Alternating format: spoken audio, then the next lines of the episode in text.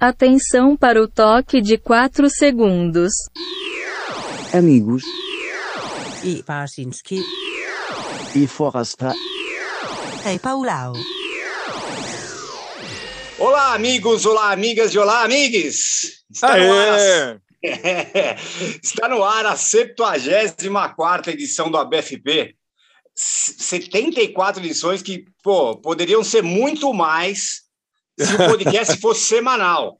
É, Exato, exato, é. Mas quem sabe Pra- em breve, em breve será, em breve será. É, para isso acontecer, se o- pô, os ouvintes aí, né, quem, quem acompanha a gente, precisa inter, se inteirar na campanha de apoio do, do, do, do, do ABFP na, na plataforma Catarse, né? Olha Sim. só, hoje a gente está gravando no dia 2 de maio esse programa aqui. É, a gente já está aí com. A gente conta com 85% da meta alcançada já. Olha, Faltam, olha. falta 15%, é. É para que o BFP volte a ser semanal, se a gente chegar no 100%. Então, pô, falta pouco, né? É, e se a, gente, se a gente não conseguir com a convidada que a gente tem hoje, é melhor desistir, hein? É, É, realmente. sério. Não, não, agora a gente, a, gente, a gente realmente apelou dessa vez, né? Realmente É, a gente apelão, tem, a, apelão. a gente está apelando. Assim. Já teve o Rogério Skylab outro dia, que também já foi uma certa apelação, né? Porque, Sim, é foi verdade, muito legal, verdade. né? Pô, eu tava ouvindo depois como ficou legal, como o cara é, é- é figura, né, meu? É Ele que é normalmente, normalmente, no nosso mo- modo preguiça, a gente liga para os amigos, assim, né? Pô, ajuda aí, faz uma força aí. Aí, de vez em quando, a gente tem uns artistas de verdade no programa. Gente séria, né? gente que tem Mas alguma só- coisa a dizer, não é jornalista, picareta, né? Exato, verdade. exato, é, exato. Bom, mas ó, só para completar aqui, né? Quem pô, de- ajuda a gente aí, divulga né, para os amigos, né? Posta nas redes sociais, aí, pô, ajuda a BFP aí, pô. O site para apoiar é, é http dois pontos barra barra catarse.me, catarse com S, ponto M de Maria E, barra ABFP, é moleza.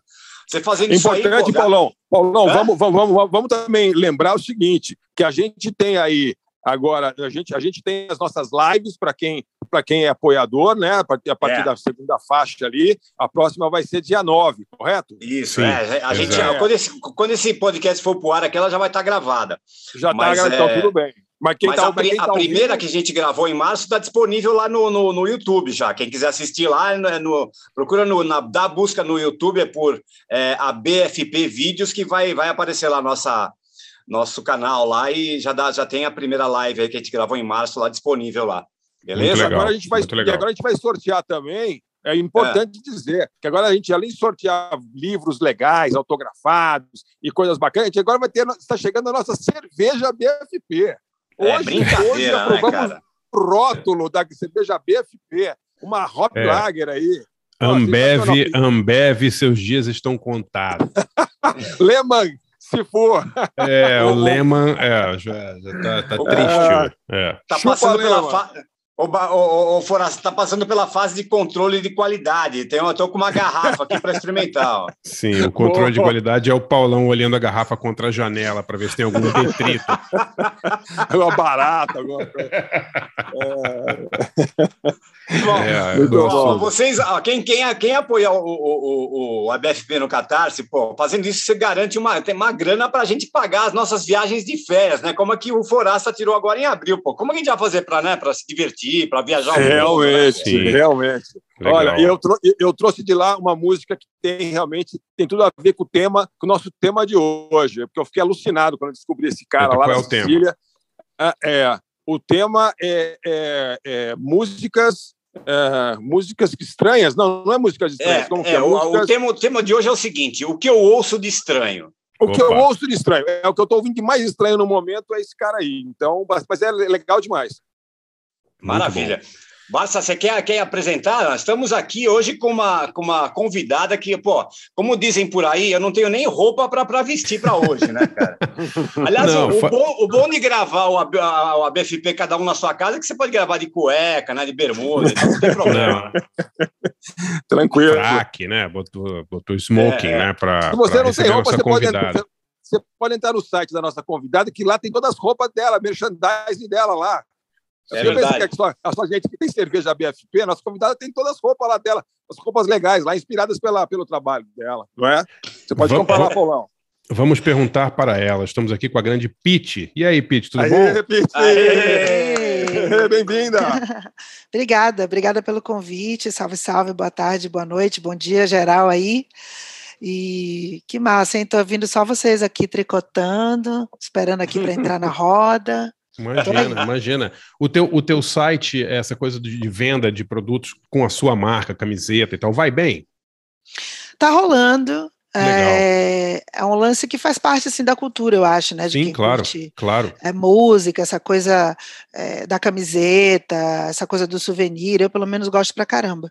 Sim, e sim. acho que faz parte, faz parte da cultura do rolê. Não é uma coisa sim. que eu investi de uma forma muito grande, no sentido de lançar uma marca, porque isso também exige um tempo e uma preparação. E eu estou bem focada na música. Mas está rolando super bem, sim. Agora, você sabe que é, muitas bandas, é, posso dizer, por exemplo, sei lá, o Sepultura, por exemplo, eles ganhavam mais grana em excursão vendendo camiseta do que disco, né? Porque Total. a camiseta é uma coisa que 100% da grana é da banda, né? É, é, dependendo da estrutura que você leva para montar, hoje a gente tem essa questão, né? Para viajar com uma banquinha pelo Brasil, aí você tem a coisa do, do aéreo, ou se for Sim. de ônibus, ok, aí tem que levar alguém, você Sim. tem um custo para produzir. Mas eu lembro que, por exemplo, é, isso é muito forte assim no, no, punk rock e no hardcore, e na época, Sim. nos anos 90, tinha um mote das bandas independentes que era assim: a gente viajava para tocar em outra cidade, e em determinado momento no palco tinha aquele velho discurso pô, ajude a banda a voltar para casa. Vai ali comprar uma camiseta. Vocês lembram disso? Claro, claro, imagina. Né, ajuda a banda a voltar para casa. Então vendia bem assim.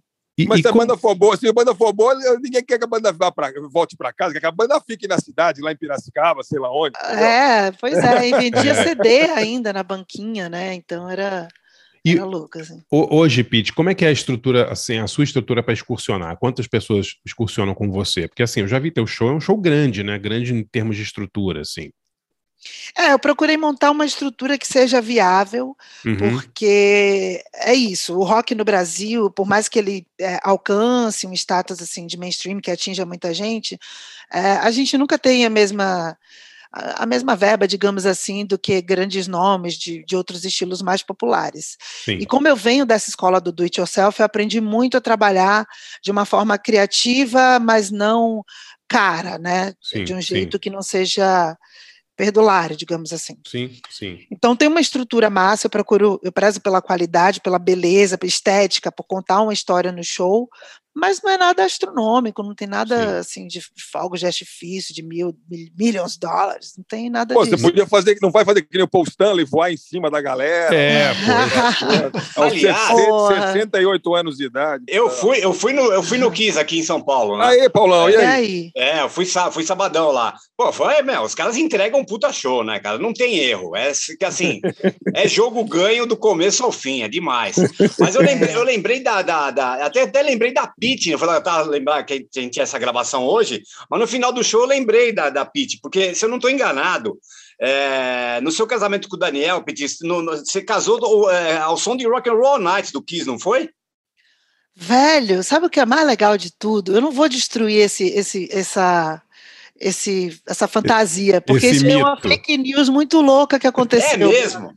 ah, não, eu, eu, eu, em algum momento da mantém, minha vida eu li isso em algum lugar. É. Não, eu tô ligada, saiu em vários sites, várias notícias que não tinham nada a ver, e eu acho que eu vou deixar, deixa, deixa aí, é bom pra biografia. Deixa, é melhor. É melhor. em algum momento da minha vida eu li isso aí e falei, bom, eu vou falar, né? Hum. Vamos Caramba, manter, vamos manter. É, é, fake news então, Pete? Não rolou? Cara, não rolou, mano. E eu vou te falar, não, vou, vou, vou botar aí na roda então, tá? Eu, eu, eu, eu, desci as escadas da minha própria casa ao som de Eta James, na real. Ah, aí sim, né? Pô? Tá. Aí sim. Bom, É, pô, aí bom sim. É, destruindo é nível, o imaginário pô. roqueiro das pessoas. Ah, é. pô, mas aí sim, é casamento é Eta James, é rock and roll night do casamento. Que nem um, um, um, amigo, um amigo nosso que é fã do Iron Maiden casou ao som de Fear of the Dark do Iron Maiden. Não dá, né? Pô, casamento nossa, cara, imagina essa lua de mel. No, é exatamente, noite de núpcias. É, Fear Imagina. of the Dark, é muito romântico. Porque ele né? tinha medo é. quando fosse apagar a luz para a lua de mel ali. É, é, é, é. ali ele tava com medo. Acho que ele já estava propondo que vamos deixar a luz acesa, amor. Pô, mas que legal, hein, E, e que música foi da Eta James? At Lembra? Last. Ah, pô, At Last, legal. my olha, love has olha, come along. Olha só, my demais, hein? days are over. Muito Essa legal, aí. muito legal. É, realmente é, é, melhor, é melhor para a imagem roqueira dizer que foi rock and roll. Deixa né? quieto, abafa, cara. É, pô. É. Acabou, acabou com o meu imaginário aqui, pô. Não, pelo contrário, Pauleta, abriu outros imaginários. Pô, ela é, desceu não, ao som de Eta James, cara. Pô, você queria que ela descesse ao som do Paul Stanley, cara. Pô, pelo amor de Deus. É. Não, Ouvintes falei, é do ABFP, né, não espalhem, não espalhem. Não, demais, pô. Tudo amigo, então ninguém, ninguém espalha aí a história da, da Pitty aí, trocando, trocando o Rock and Roll Night por At Last, até que enfim, né? É uma mensagem para o marido, então, até que enfim desembaçou, né? Um negócio assim, tava me enrolando. Foi ele que escolheu. ah, foi... Ah, foi o contrário, tá bom, então. Tá bom, é. Tá bom. Legal, Pô, romântico. Eu gostava. Muito legal, Demais, muito pô. legal. Bom, depois, depois eu quero perguntar para a Pete, ela falou o negócio do, do rock e tal. Eu queria perguntar para a Pete, mas fica para o próximo bloco aí sobre o público dela, porque assim, é, pra, na minha opinião, já, já, já é bem mais do que o público do rock, né? Você já virou uma, uma cantora conhecida aí de vários tipos de público, né? Mas a gente fala disso já já, né, Pauleta? Ah, com certeza. Pô, muito assunto para falar com ela aqui, pô. Bacana. Vamos, que, vamos, vamos começar lá. com os nossos sons estranhos ou não? Sim, sou eu que começo? Deixa eu ver aqui na minha listinha, Barcinski, primeiro, vamos lá. Tá bom, então vamos lá. Bom, o som, hoje é, é sons, é, sons estranhos que ouvimos, é isso, Pauleta? É, é, o, o que o eu ouço de estranho é o tema. Tá, tá bom, tá bom. Bom. Aliás, eu escolhi... eu, você mandou antes aqui a segunda música é espetacular. Fala aí, Barça. Vou contar, vou contar a história. É, eu vou, assim, escolhi duas músicas, duas bandas aqui. A primeira é, não é nem muito estranho, mas é um tipo, um gênero que a gente não toca muito aqui, né? Que é esse novo jazz é, é, meio misturado com eletrônico e tem uma, um trio, um trio britânico que, cara, eu, eu amo isso, esses caras. É o The Comet is Coming. Não sei se vocês já ouviram, já viram você já caras. Falou, você já comentou aqui mesmo dos caras, sobre os caras, se eu não estou enganado. Porra, é, é um trio, é um trio, saxofone, batera e teclados que faz uma mistura assim de música eletrônica com jazz, uma coisa meio afrofuturista, assim, mas é pesado, é, é, é assim sensacional, hipnótico e os shows são incríveis. Eu nunca vi ao vivo, mas já vi vários vídeos ao vivo. Tem muitos shows deles no YouTube. E, e é demais, assim, um trio. Você não acha que lembra um pouquinho, às vezes, o, o como que é, o Morphine?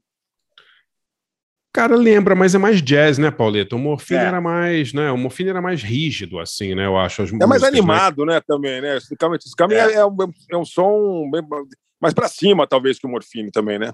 Ah, é, não sei. O, o Morfine acho que mais ortodoxo, assim, né? Uma, uma banda de, de rock, indie rock, com um saxofone, né? Eu acho, né? Mas é. o Comet is Coming é loucura total, né, cara? Os caras, assim, é. jams e, e são três caras só. É, é sensacional, assim. Eles têm, acho que três discos e o último é de 2019, chama Summon the Fire, a música que eu vou rolar aqui, que é um dos hits deles. Aí eu escolhi essa mais conhecida para introduzir a galera no som do Comet is Coming, que eu gosto de tudo, gosto do nome da banda, o cometa está chegando, essa coisa meio apocalíptica deles. Cara, eu assim, acho que acho... você tocou Summon the Fire aqui. Posso estar Será? louco, mas eu acho que você tocou Summon the Fire. Será que eu já toquei? Não sei, Pode podemos ser, viu, cara? É algo, algo, me diz que você já falou, já tocou eles aqui, não sei. É, mano, mas eu acho que foi essa toquei... música ainda. Será? É, é, a velhice. Na velhice você fica, fica repetitivo. Fica é, verdade. é, e, e, e, na velhice você começa a lembrar de coisas antigas, tipo o Forasta, assim, né? Tem tipo umas, uns, uns flashbacks, assim, né? eu posso ter tocado o Comet is Coming. Se já ah, toquei, repete, eu posso tocar. Repete, repete então beleza. Então beleza. É.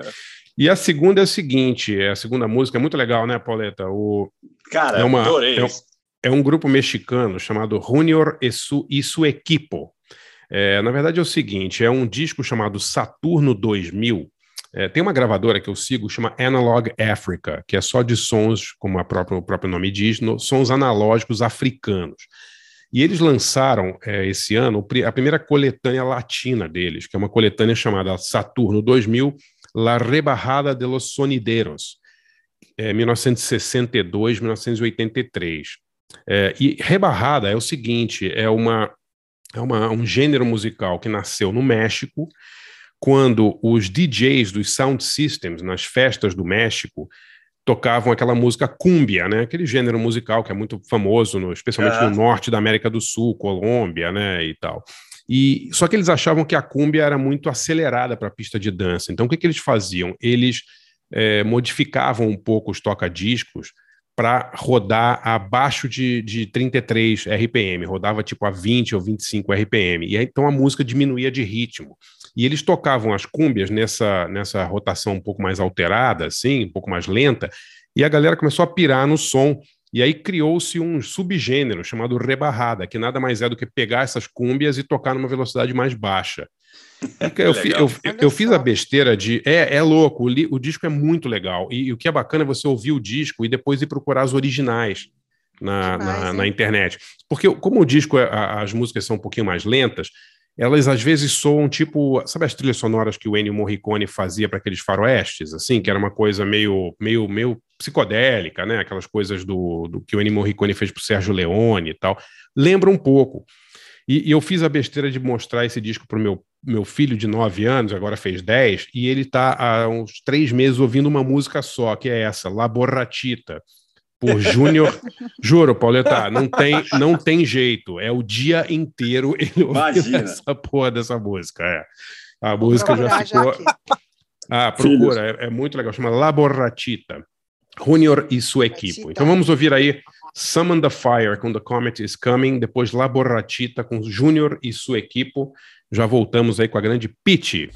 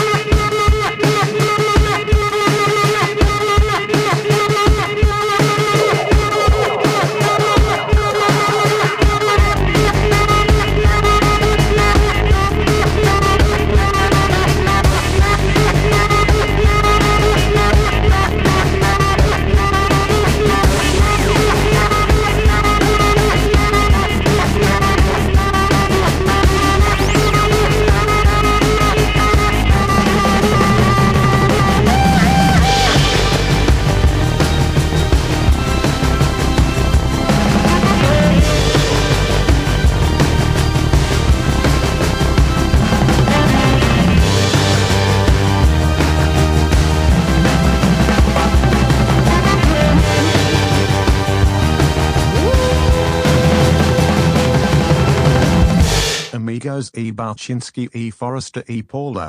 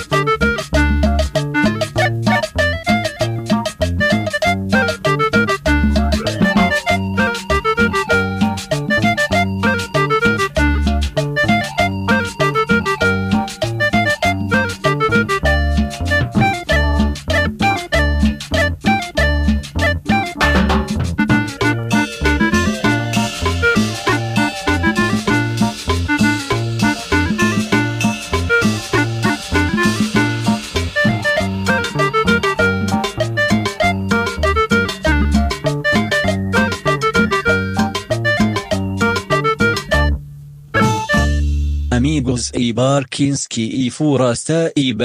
Nesse especial, a BFP de Sons Estranhos, ouvimos aí o The Comet is Coming, trio, trio britânico de jazz, né? Dá para chamar assim, jazz apocalíptico com Summon the Fire, depois o Junior e sua equipe com Saturno 2, com, desculpe, Laboratita do álbum Saturno 2000. Pô, vou tô, deixar tô dançando aqui, cara, demais. É muito foda essa música. O disco inteiro é muito bom, Pauleta. É que as essa música é instrumental, mas tem uma outra que tem vocal, é muito engraçado. Os vocais ficam parecendo Bauhaus assim, sabe? Tipo, o cara fica meio lento. Cara, tipo, meio, fica meio gótico. Cumbia em opioides, né? Assim. É, exatamente, é, exatamente. Ele, ele tomou, um, tomou um, um tramal, né? E foi ouvir uma cúmbia, exatamente, é, exatamente. É. é. muito dançante o som, é muito legal, assim, e, e, e os, os, tons ficam legais, né? É, é, um disco meio viciante, assim. Eu sei porque eu tô sofrendo com esse mal aqui faz uns três meses. Assim, não, Imagina não o Noel consegue. aí, né? Cara, é o dia inteiro. Ele aprendeu a tocar até no piano. Ele tá aprendendo piano. Ele pediu pro professor Puta, meu. Não é exatamente uma música difícil de tocar, ele tá tocando o dia inteiro essa merda aqui. Olha, não reclama não, não reclama não que podia ser pior, hein? Tô pensando não, aqui, não, eu acho ótimo. O problema é, é, o problema é repetição. É a repetição, total, é, total. É. Não, acho ótimo, super bom gosto, imagina. Pelo menos e... na bateria, né, Xará? É, exato, exato. Ah, mas já já vai ser, cara. Já tá pedindo já. Outro dia mostrei, mostrei o quem era, Metallica, DVD.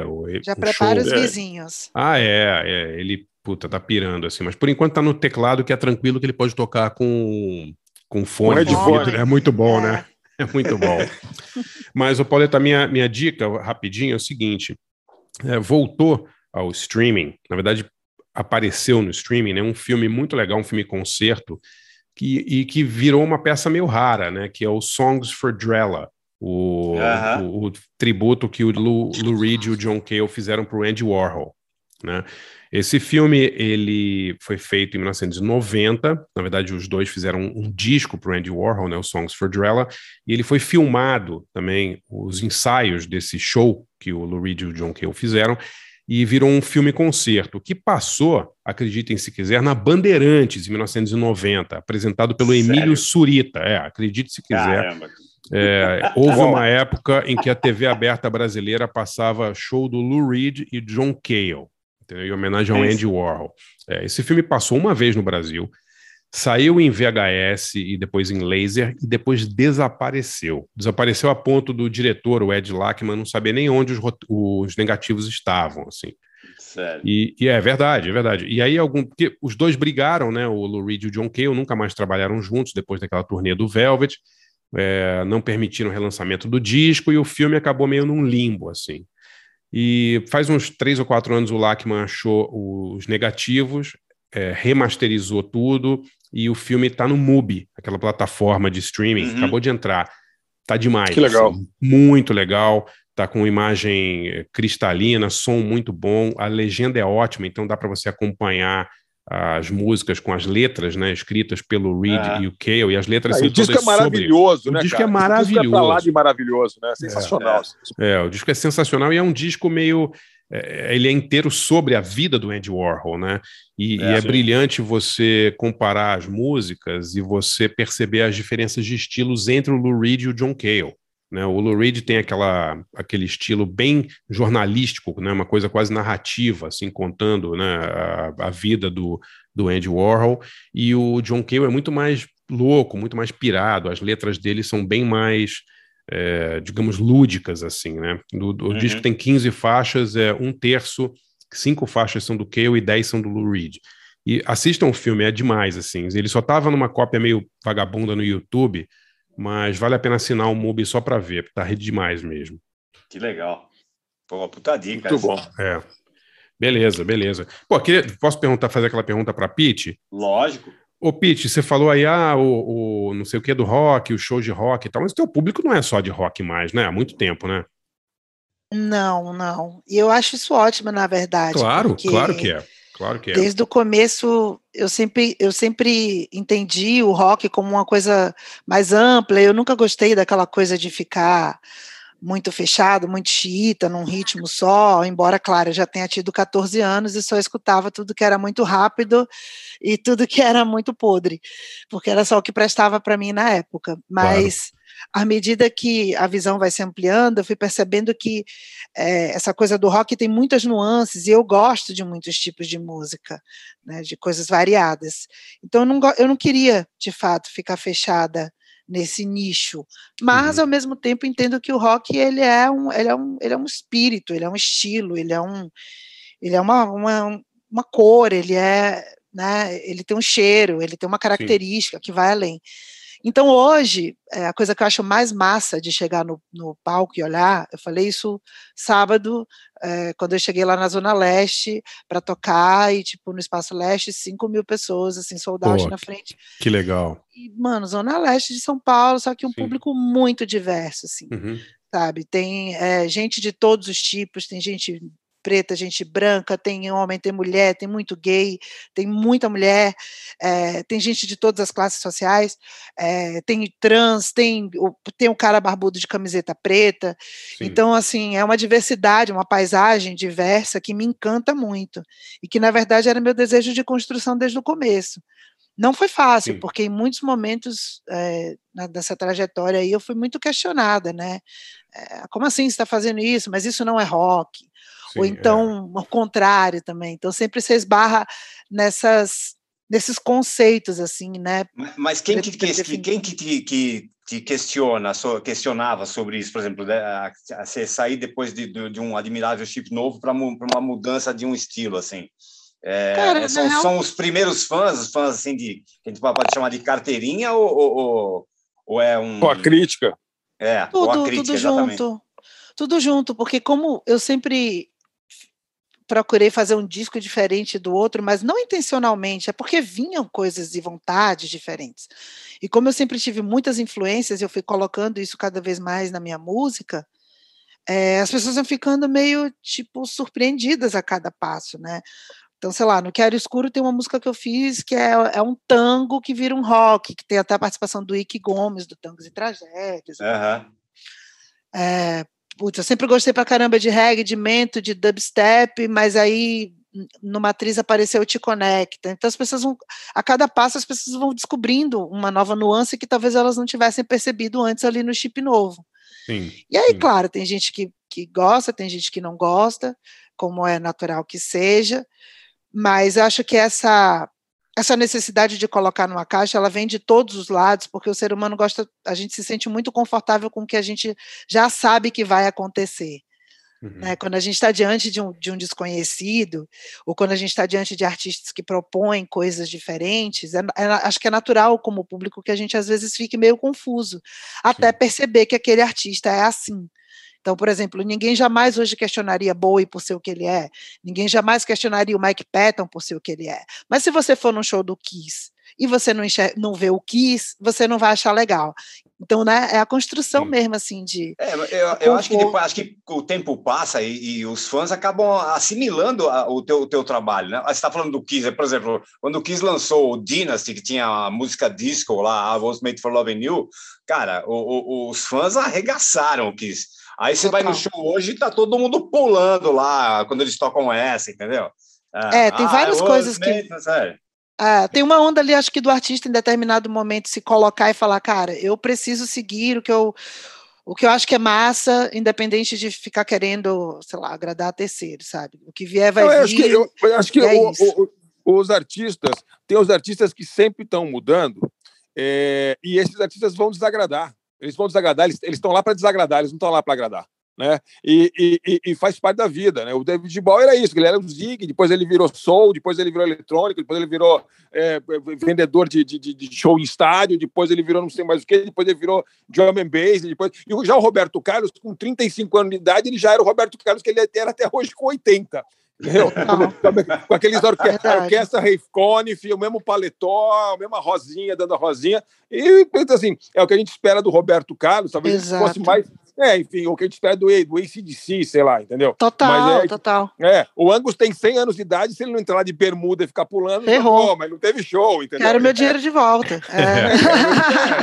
É, É. Então, um- Angus Young anuncia agora show acústico, né? Ele vai fazer uma. É, exato. é. Então, de, de um, de um lado é uma garantia, do outro é uma prisão também, né? Enfim, aí, então, por isso aí que eu acho que depende de cada artista, sacou? É o artista que tem que definir, decidir o que é verdade para ele, porque senão ele vai morrer em vida. Tipo, se o Angus está feliz fazendo o que ele faz, e se eles decidiram, gente, isso aqui é o nosso trampo, a gente vai botar o nosso uniforme, vai É. entregar aquele espetáculo, é tipo um teatro, sacou? Você faz, É. você pensar aquela peça e você entrega aquilo ali. Mas tem outros que não, que estão ali em constante descoberta, em mudança. E eu acho que eu fiz esse pacto com as pessoas que curtem meu som desde muito cedo. Eu acho que eu, eu coloquei na mesa e falei assim, galera, olha só, é, é meio que assim, sacou? Então, vamos embora ou não vambora, mas quem vambora, vambora mesmo, porque Sim, é sim, tipo, vai ser desse jeito. sim. E é, é- é sempre honesta essa relação da minha parte. Agora, tem um, nego- tem um negócio, Pete, você está falando, que isso aí eu estou pensando uma coisa que é o seguinte: é, é, a- hoje, quer dizer, você, você, é, é, você, como você falou, se você, você é, não é só do, faz rock, faz outras coisas, mas tem um espírito do rock, ainda mantém é, sempre no tudo, tudo que você faz. Agora, hoje, por exemplo, você tem uma, uma menina que, é- que, sei lá, que é você 25 anos atrás, quando você tinha 15, 20 anos de idade, entendeu? E estava lá tocando, como você falou, estava ouvindo coisa podre rápida, não sei o quê, mas você, de repente, você tinha algum lugar para olhar, para enxergar isso. Eu não sei se hoje é, as meninas de 15 anos de idade, ou 17, ou 18, ou 20, ou 12, é, quando elas olham o cenário musical no Brasil, de repente, todas as meninas de 20, ou 25, ou 30 que estão fazendo sucesso, ou estão aparecendo, não são do rock. Né? Não são, são, são de R&B, são de sertanejo, são de funk, são de outras coisas, né? Eu não sei também se, se- eu não sei, não sei se eu, se eu, eu- dizer, tem muita mu- mulher tocando dentro do universo, vamos dizer, de, de criação que a gente considera meio de rock no sentido amplo, mas, mas acho que quase ninguém tem visibilidade. Certamente ninguém tem a sua visibilidade, mas você não se sente meio sozinha assim nesse nesse papel, assim, não sei. Eu estava pensando nisso agora, que de repente a, a meninada não tem muito para em quem se, se referenciar, entendeu? Em rock em geral, mas em rock, a mulher no rock mais ainda, né? Ou não? É, tá ligada. Não, te- faz sentido. Agora, essa é uma parada que faz sentido desde sempre, né? Porque Imagina, quando eu também era guria lá e ouvindo o som, eu, eu tinha também poucas mulheres para me referenciar. Então, assim, eu pirava em Mike Patton, eu pirava é, em Nirvana, eu pirava em Black Sabbath, é, mas aí, de repente, quando eu queria ter uma referência feminina, eu ia ali na Perry Smith, eu ia ali é, no L7, naquela coisa dos anos 90, mas todas elas também não tinham uma coisa muito feminina, né, hum. digamos assim, é uma coisa mais vigorosa. Fora a PJ é. Harvey, que sempre usou salto no palco, que eu achava incrível. Eu falava, meu Deus, o que é essa criatura de salto? É. Mas não tinha muita referência feminina. E eu acredito que hoje é, o comportamento é muito diferente, é muito diferente da nossa geração, porque hoje é, a molecada é muito mais, eu vou usar uma palavra que na minha geração era um xingamento, a galera é muito mais eclética, no sentido de que o comportamento hoje é um comportamento de playlist. Ele não é mais um comportamento de disco nem de nicho. Sim. Ao é. mesmo tempo, eu acho que a gente tem uma geração é, muito mais eh, diversificada, muito mais fluida nesse sentido, porque a mesma menina que gosta de, vamos, sei lá, Billie Eilish, que para mim é rock pra caramba, de repente pode curtir uma música do Heavy Baile, que é uma galera de funk da, né, do Brasil, assim. Então eu vejo que o comportamento hoje tem muito mais a ver com uma música que a, galera, que a, que a pessoa gosta do que com necessariamente uma obra. Né? E eu acho que esse comportamento ele se dá não só na música, é uma coisa social, é uma coisa de gênero, né? as identidades de gênero já, já são mais fluidas, é, o comportamento social é mais fluido. Então, eu, eu penso que essa geração ela já vem mais misturada mesmo, de uma forma mais natural, por conta dessa cultura da playlist que é uma coisa que a gente não tinha, né? A gente comprava um disco, a gente escutava um disco, ou aquilo que estava acontecendo e tal. É muito mais fragmentado hoje, né? Impressionante. Muito mais, né? muito é. mais. Por um lado, tem esse lance que é, é, é, é desprendido, né? Tipo, tudo bem eu gostar de uma música da Marília Mendonça e gostar de uma Sim. música do, sei lá, aquela banda que bombou de rock aí do I'm Begging, Maneskin.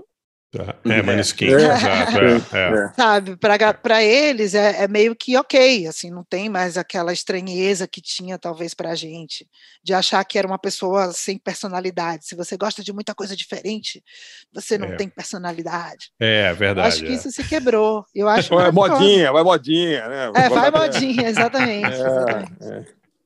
E, e a, duração, a, duração, de um hit hoje é muito mais efêmera, né? O, a coisa parece que em dois meses já, já evaporou, já vem outra Pô, coisa. Que e... dois meses, Paulo? Dois meses as bandas acabam, você tá louco? é que dois eu quis meses. ser generoso, não quis dois ser, meses exagerar eu... muito. Dois meses é uma eternidade. Minha filha gosta de uma banda agora, daqui a duas semanas ela fala, puta, eu odeio esses caras. Falei, pô, mas você não gostava? que bom, né? Como é bom ser adolescente, que delícia, né? É. é. Eu odeio, é um lixo. É, é um lixo. o que, é que vai ser da estabilidade das bandas, né? Da, do que, é que vai ficar de fato, porque essa efemeridade também. E aí, o que, que vai ficar? O que, que vai pegar, né? O que, que a gente vai ou é. vai olhar para trás daqui a 10 anos e falar, putz, velho, em 2020. É, a geração dos 90 tem você como referência. Quem vai ser referência, do, sei lá, roqueira para daqui 10 anos? Hum, né? Não tem alguém aqui que você fala, pô, é você, entendeu? Não tem uma pitch ah. hoje, eu acho. Não tem. No Brasil, é, não sei, cara. Eu nunca paro para pensar. Tem, cara. Sinceramente, eu, eu, assim, nesse gênero, vocês, só não sei que vocês lembrem de alguém. Ah, eu me sinto sozinha no sentido de, putz, mas é um bagulho que eu já acostumei, mas depois que eu fui tendo mais consciência, estudando mais sobre feminismo, igualdade de gênero, aí eu me liguei que era estranho, que é chegar num backstage de festival e eu ser a única mulher. Isso é um bagulho constante na minha vida há 20 anos, sim, né? Sim. Mas eu só me dei conta dessa estranheza quando eu passei a questionar é, a equidade de gênero nos espaços. Eu falei, epa, como assim? Peraí, eu sempre achei isso normal, mas de repente não é. Mas ainda é uma coisa de praxe, chegar ali no festival e só ter eu de banda de mulher de rock, né? Uhum. Então, porque assim, tem, muita, tem muita gente fazendo música, sempre, sempre vai ter, sempre vai ter bandinha por aí, circuito, né? É, cenas. O que, eu, o que eu digo, na verdade, é não ter gente que alcance um mainstream, né? Que alcance um público maior que você conseguiu, entendeu? Então, eu, eu não vejo essa pessoa hoje.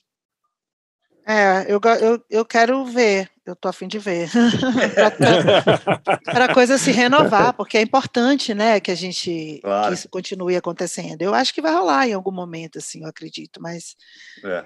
De fato, é isso. É, você chegar e sustentar um festival com 70 mil pessoas, subir num palco e sustentar um público de 70 mil pessoas, realmente não é uma tarefa fácil. Quando a gente pensa sobre a efemeridade das canções e sobre essa cultura do single, eu penso também sobre isso, porque eh, quem você conhece hoje, mesmo que seja estourado, que enche uma casa de show e que consegue sustentar um show de uma hora e meia, sabe? É isso que é o negócio, Olha. que também é nessa cultura do playlist, o que tem é gente que fica muito, muito famosa e tá todo enche um dia nas homes de portal com dois, três hits. né? É, e não Dois, enche o lugar. Que, e que É, não o- enche, tá, que fica causando, as pessoas ficam causando na internet, pô, sinceramente, botando fotos para chamar atenção, não sei o quê, e sempre causando co- coisas que vão dar, vão dar repercussão. Só que é o seguinte, você vai ver quantos hits a pessoa tem de fato, que as pessoas conhecem e gostam, é dois, três, não é? Não, não, É. não é que não dá uma hora e meia, não dá meia hora, entendeu? Não, É, porque é uma eu- geração muito é- é imagética, né? Muito É. calcada na É, coisa da é, é, imagem. é. Então, Sim, sim. a gente tem, a molecada é isso, às vezes fala, gostou, gostou da imagem, mas não conhece nem a música, sabe? Os, É grandes, os grandes hits de funk mesmo, do mundo, mundo Condzilla aí, é, é, é, é, é uma, é, uma, é, um, é um atrás do outro. Assim, o cara dá um hit absurdo, insano. Você nunca mais ouve falar do cara, tipo, duas semanas depois, como a gente estava falando agora, É, desapareceu. então, É é, muito comum. isso Não, que eu ia por falar, exemplo, isso que eu ia lembra- falar. Vocês não lembram do, do, do MC Bin Laden lá, que foi até tocar em festival? Claro. Cara, esse Sim, sim. cara, entendeu? É, é, é. Que era não- gordinho, assim, uma- que era, tinha uma barriguinha. É, Existem nichos também que talvez a gente não frequente e não conheça, porque, é, por exemplo, isso daí furou uma bolha e chegou aos nossos olhos, mas tem uma galera que continua curtindo essa Tá cultura, lá, é uma né? cultura muito grande na quebrada, sabe? Esses É lives. gigante. Então Sim, tem sim. coisas que acontecem que também estão fora dos nossos olhos, assim. Na quebrada, que e- acontecem. na quebrada e não na quebrada também, viu, Pete? Eu tenho um filho de É, pode 18 crer. anos, cara. E é o seguinte: todo mundo ouve som assim, som assado, não sei o quê. Na, hora de ir na festa, todas as festas são festas de funk. Todas as A galera festas. quer dançar, é. É, isso aí. É isso aí. É isso aí. Bom, eu tenho umas músicas pra tocar aí, é isso? Manda aí. Vamos, agora, vamos é é? voltar para as nossas estranhezas aí, vai. É, Manda Forasta. o que eu ouço de mais estranho no momento é um, é um siciliano morto chamado Titio Bussaca. O Titio Bussaca, ele, ele, ele, ele é muito representativo. Como, Olha como que é o nome do cara? ba- O... Títio, C-I-C-C-I-U, Busaca, B de bola, U-S-A-C-C-A. Ele é um, é um siciliano é, é, que eu, eu, eu descobri esse gênero, que é um gênero maluco, ah, que eles chamam lá de, na Itália, mas na Sicília em particular, de canta storie. O canta storie é uma espécie de um, era uma espécie de um trovador, de um bardo, era um cara que ele ficava viajando pela Sicília, ele sua, seu violão, e ele junto levava uma, uma um troço que eles chamavam de cartelone, que eram uns cartazes grandes que, que contavam histórias. Daí ele tocava música, ia contando a história, e, e, e, e eram umas páginas, como se fossem umas páginas de quadrinhos, sem, sem balão, sem nada, que contavam as histórias histórias trágicas, histórias de amor, histórias de, de, de, de bandidagem, e, e, e era uma era um era tipo um, um universo meio folk siciliano, caipira, assim, uma coisa meio meio rural, assim, e, e aí eles, e eles vendiam livretinhos, como se fosse de cordel, e eles ganhavam dinheiro vendendo, vendendo cordel, na verdade, vendendo livretinho da, da história ali, que tinha letra, né, e tinha, e tinha essa, essa ilustração que mostrava nos cartazes. E, e o, e o Tito Busaca foi talvez acho que talvez seja o mais, mais famoso eh, desses caras, até porque ele ficou muitas décadas é, é, é, produzindo é, e foi ficando mais e mais conhecido. Saiu também um pouco da bolha ali daquilo, apareceu na TV, na, na, na raia, aquelas coisas. E ele, e ele teve uma conexão nos anos 70 muito interessante com o Dario Fo, que era um importante dramaturgo, militante, é, Nobel de Literatura é, italiano, é, que, que, que começou a trabalhar com ele, chamou ele para fazer alguns projetos em conjunto. É, então ele também teve- começou a ser visto pela intelectualidade ali, pelas pessoas de esquerda, enfim, tal, é, é, como, como um cara meio diferente, mas ele já tinha um trabalho de denúncia social, ele já tinha já tinha já tinha uma crítica social embutida ali, é, inclusive ele tinha é, uma, uma das histórias que ele contava, que tem, tem gravado, você pode ouvir aí no, no YouTube, é sobre o- aquele bandido, o, o Salvatore Giuliano, que é um, um bandido aí meio, Ah. meio mítico, que na verdade era um bandido mesmo, né? mas, ele, mas ele ficou meio com um mito de, de de re, herói rebelde, assim. É, tem um filme, filme do Francesco Rossi sobre ele. Bem legal. Tem o um filme do Francesco Rossi, tem um é. filme bem ruim com o Christophe Lambert também. Que é o... Ah, é, tem mesmo, tem razão. O, o Siciliano, chama horrível. O Siciliano, é, é horrível. É verdade. É mas o outro é legal. É, mas, enfim, o outro, o outro eu não sei se é legal, comecei a ver, nunca acabei, eu preciso, eu preciso acabar de ver, um dia o começo estava legal. Mas, enfim, aí esse, esse Tito Busaca, ele, ele, ele canta em siciliano, cara. E siciliano não é italiano, né? Siciliano é outra coisa. E aí Sim. eu descobri também que quando a Sicília passou a fazer parte da Itália, só 10% dos sicilianos falavam italiano. Isso foi em 1860 e bolinha, assim. Então, é, mas eu comecei a ouvir é, esses canta história aí, comecei a ouvir o Titio Bussac, e daí falei, pô, que eu tô vindo de mais estranho, não pode ser mais estranho que isso. Então eu peguei um pedacinho de uma música, porque assim, geralmente tem 20 minutos, 30 minutos, assim, cada história. E essa aí é, essa aí é legal, é, que é uma, uma espécie de uma música caipira sobre um milionário que morre e, e, e, aí ele se arrepende de tudo que ele fez para tudo que ele sugou os pobres, assim, é, para ficar milionário e tal. Então, é. eu, é, é legal. É, acho que é a La Morte ele milionário, acho que é. é enfim, Titio Bussaca é, é, o que eu estou vendo de, muito estranho, vocês vão ver. E também parece meio música caipira de, do, do interior de São Paulo, vocês vão ver aí que tem uma música caipira mesmo, não sertaneja. A outra, outra que eu estou vindo de estranho, é, eu, eu trombei essa, essa banda no, na trilha sonora do Peaky Blinders, da, daquela série sensacional, é, que, que tem, aliás, sempre tem umas trilhas muito boas, coisa muito boa na, na, na, nas trilhas, e, e, e coisas meio sombrias, esquisitas. E essa banda é uma banda que chamava-se Girl Band, agora chama-se Gila Band, G-I-L-L-A Band. É uma banda que já tem 10 anos aí, ou mais, e só tem dois álbuns autorais e mais um ao vivo. E é uma banda muito esquisita, assim, é uma, é uma banda irlandesa, é um quarteto irlandês, e eles são bem, tem um negócio de meio punk irlandês, assim, mas também tem noise, post-rock, assim, uma coisa bem, bem esquisitona, assim, com os efeitos tal, que eu achei bem legal, e essa música chama-se Salmon of Knowledge, o salmão do conhecimento, é do álbum The Talks, que é o segundo disco deles. Então é Gila Band e Ciccio Busacca. E allora, come vedete oggi, Ciccio Busacca vi fa sentire una cosa divertente, ma nello stesso tempo significativa, di grande importanza. Si intitola Lo Gran Duello tra la morte e lo miliardario. Immaginate un miliardario di vostra conoscenza, io penso quello che conosco. Miliardario pieno di vita, pieno di salute, non ha visto mai un dottore, ora lo vedo seduto nel suo tavolo mentre fa i conti dei miliardi che deve incassare. Tutto un colpo sente bussare alla porta.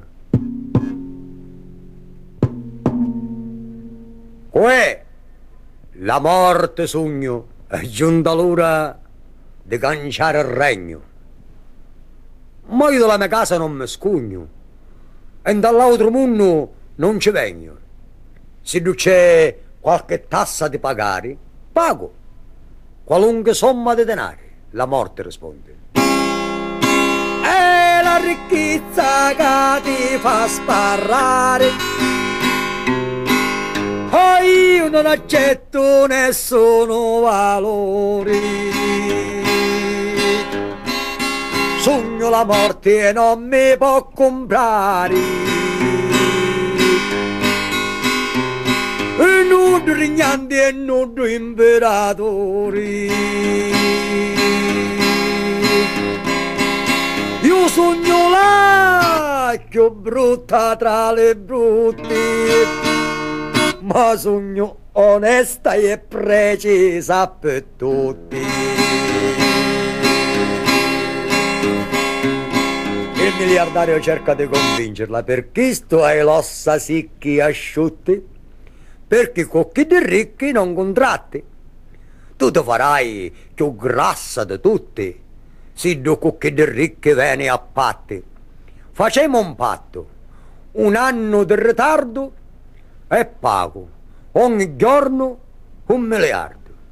Amico si cucciuto e si testardo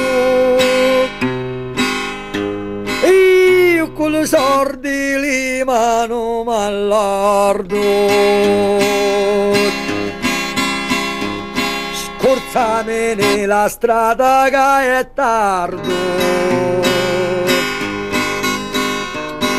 E senza che te porte manco un sordo Un ti porto io ce l'uguaglianza Non ci so servi e manco padronanza Cercavo di immaginarlo tutti insieme nella sua lussuosa stanza, morto, circondato di candele. I parenti, gli amici arrivano, ci portano i fiori, piangono. E lui, pentito di tutto quello che ha fatto, pentito di tutto il sangue che ci ha soccato ai poveri, cerca di fare una predica a quelle che rimangono su questa terra. Parenti, amici, ascoltate, ascoltate, mentre che da sta terra vive siti, facete bene a tutti gli affamati, che dopo morte compensate siete. Dateci aiuto allo debole e offeso, a morenno trasite un paradiso. Spirano amici che fossi compreso gronduiello lo di caro chiuso. Io riconda l'inverno vinni miso. Per chi sopra sta terra fu schifoso. Facci di bene mentre si ti vivi se no busacca vi svergogna e scrivi facite bene mentre si vivi se no busacca vi svergogna e scrivi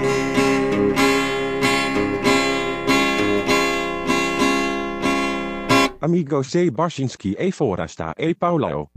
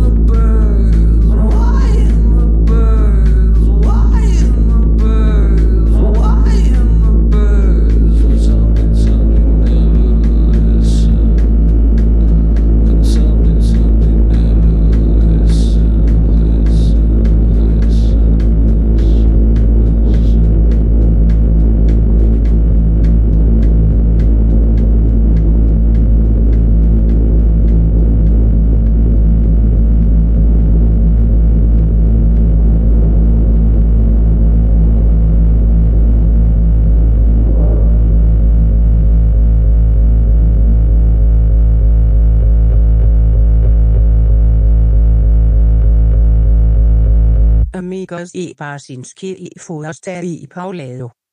Você ouviu Titio Bussaca e ouviu uh, Gila Band. E a minha, minha indicação aí de também, é, o que eu estou lendo de estranho, é, é, foi uma coisa que legal que acabou de sair no Brasil, uh, Fantasmas da Minha Vida, é, do escrito sobre depressão, assombrologia e futuros perdidos, do Mark Fisher. O Mark Fisher é um influente e cultuado aí é, é, jornalista pensador, enfim, ensaísta, que tinha um blog chamado K-Punk, né? K de K de quilo, assim. E tem um livro dele só que eu saiba publicado no Brasil, que é o mais famoso dele, que é aquele Capitalismo Realista. É... E agora está saindo esse aí também, é, que eu tinha começado a ler em inglês e agora saiu em português, é, também pela editora Autonomia Literária, que é uma editora militante interessante aí, com, com gente conhecida aí desse pedaço, o Mauri Gonzo e turmas assim. E é muito legal esse livro do, do Mark Fisher, porque é diferente do, do outro que é mais famoso, que é mais político tal. Esse é bem de, de textos é, ensaísticos dele sobre é, assuntos culturais. Então ele fala de série de TV, fala do John le Carré, fala do Joy Division, fala do Inception, o filme lá do Chris Nolan. Tem uma entrevista com o John Fox do Ultravox, enfim, um texto sempre bem bem denso, bem inteligente, com ideias estranhas. É, realmente sempre tem umas ideias meio que, nossa, como o cara chegou a essa conexão assim? E Legal. um cara muito muito inteligente, muito muito muito lido, enfim, e já morreu muito jovem também, é, então não tem muita produção dele, finalmente está saindo no Brasil, então super recomendado aí, Fantasmas da Minha Vida, do Mark Fisher, você entra lá no site autonomialiteraria.com.br e compra lá dos caras, certo? Que merece. É, e, é, e é essa história aí. Ô, Pete, você, você é, achei legal também que estava comentando contigo do teu EP, do Casulo. É, uhum. é, é, isso é uma. Você, você, você, quando você começou a sua carreira, tinha esse troço chamado disco, né? Que, é assim, que as pessoas. Né? E, e aí eu estava lembrando daquela, daquela declaração do, do, do, do, dos caras lá do. do é, Dandy Warhols, né? O, o Courtney, que falava assim que quando ele começou a carreira, é, nos anos no, no, fim dos anos 80, sei lá, ele fazia turnê para vender o disco. Uhum. Depois ele fazia o disco para vender a turnê. Depois é. agora ele faz a turnê para vender a camiseta. Né? e ele não faz disco nem tem mais disco assim. Então é e, e aí é, é, e aí é engraçado porque aí eu fui ver é, você fez um EP, né? Você fez quatro faixas. Porque por que não fazer quatro? Podia ser duas, ou podia ser sete. Eu não, não precisa ser coisa para encher do, os dois lados de um vinil nem um, um CDzinho, né? E aí, é. cada, cada, e cada música que você fez é até interessante, porque é um EP, mas são quatro músicas que vão para é, direções muito diferentes uma da outra. Até fechar com reggae e reggae. Você está falando que gosta de reggae, né? Realmente um reggae bem legal, aliás, né? Que, que, enfim, que você ouve assim, você não espera que a quarta música vai ser um reggae, né? Uhum. Então, eu achei interessante, diário, né? Eu achei interessante é. Você, é, que você falasse um pouquinho como é que é esse negócio de você, sabe, você fazia álbuns que tinham começo, meio e fim, as pessoas ouviam o álbum e você vendia o álbum, tinha que promover o álbum, né? Sim. E agora você pode fazer um, um, um EP de quantas faixas você quiser, no caso quatro, que uma música tem pouco a ver com a outra, né? Não tem uma, eu não, eu não percebo assim uma coisa, não, vou fazer uma coisa conceitual que é tudo amarradinho. Não é totalmente desamarrado porque é você, né? mas de repente você tem uma liberdade louca, por outro lado, você não vai vender nada disso, você vai ganhar centavos do Spotify, porque a gente sabe como é que isso aí não paga nada, tá certo? Ah, como é, é, que é isso aí? Agora, agora, você, agora por que, que você faz, sabe? Qual que é a tua, tua motivação para fazer um disco? Qual é a lógica de você fazer, é, sei lá, empacotar em um EP em vez de ficar soltando só singles, que é, que é o que muita gente faz, né? Total. É, os formatos mudaram, mas eu acho que no fim das contas o que importa é o que você quer contar, a história que você quer contar. O Casulo, ele tem essa não conexão entre as músicas por um motivo muito específico. O Casulo ele veio de um programa que eu fiz na Twitch durante a pandemia. Então, durante a pandemia, eu fiquei dois anos em casa e tal, e eu abri um canal nessa plataforma que é a Twitch, eu abri um canal para fazer live streaming. E, aí eu decidi não só fazer live streaming, tipo abrir câmera e ficar falando, eu decidi fazer programas. Então eu montei uma grade editorial. Eu falei, eu vou fazer minha TV, vou, vou, vou pirar em ter meu, minha, meu canal de TV. Então, eu montei programas com editorias específicas. Então, assim, o Boteco era um programa que eu fazia entrevista com pessoas que eu gostava, era uma mesinha de boteco, trocar ideia mesmo. É, o Luau Sarau era um outro programa onde tinham artes conectadas, e isso tudo à distância, né, de forma remota através do Discord. Então, é, eu sempre trazia mulheres. Então, tinha uma, uma instrumentista comigo, a gente tocava uma versão é, de alguma música que a gente gostava, e tinha uma outra menina de forma remota, uma pintora, uma escritora. Uma vez teve a Roberta Estrela Dalva, por exemplo, fazendo um, pro, um poema durante o programa, e no fim do programa a gente unia todas essas artes. Esse era o Luau Sarau. O Casulo era um dos programas é, dessa grade, que foi a grade de verão do meu canal na Twitch, e a proposta do Casulo Musical é: eu vou chamar aqui no meu estúdio quatro artistas e quatro produtoras que eu admiro, e a gente vai fazer uma música do zero em live streaming. Então é por isso que as músicas não se costuram de forma é, linear, porque de fato cada uma foi feita é, em um programa ao vivo, em live streaming e com pessoas diferentes. E a minha onda ali era mais ser é, uma curadora e uma MC, digamos assim, do que ser eu pitch artista. Eu estava ali para mediar a relação da música com aquela pessoa que era minha convidada. Então, Pupilo me apresentou uma proposta, eu dropei a proposta dele. É, a Drica me apresentou uma proposta, eu entrei na proposta dela. Então, eu me coloquei no universo dessas pessoas que eu convidei. Né, e juntamos esses Sim. universos. É por isso uhum. que o uhum. Casulo tem essa característica em particular. E aí ele virou um EP porque foram quatro programas, era, foi, um, foi um por semana, foi um programa mensal, e esse foi o resultado é, do programa que inclusive está em vídeo no meu canal do YouTube para quem quiser assistir o processo criativo. É, eu fiz um documentário sobre isso, bem nos moldes do Inside the Track. Então, eu abro as tracks, eu mostro é, produção musical, né? Que eu queria mostrar como é que essas músicas foram produzidas. É um bagulho para quem gosta de música mesmo, assim, sabe? Uhum, legal. Para quem gosta legal. de ver as músicas sendo criadas ali, que efeito a gente usou e como é que escrevia aquela, aquela letra, de onde veio aquele insight e tudo mais.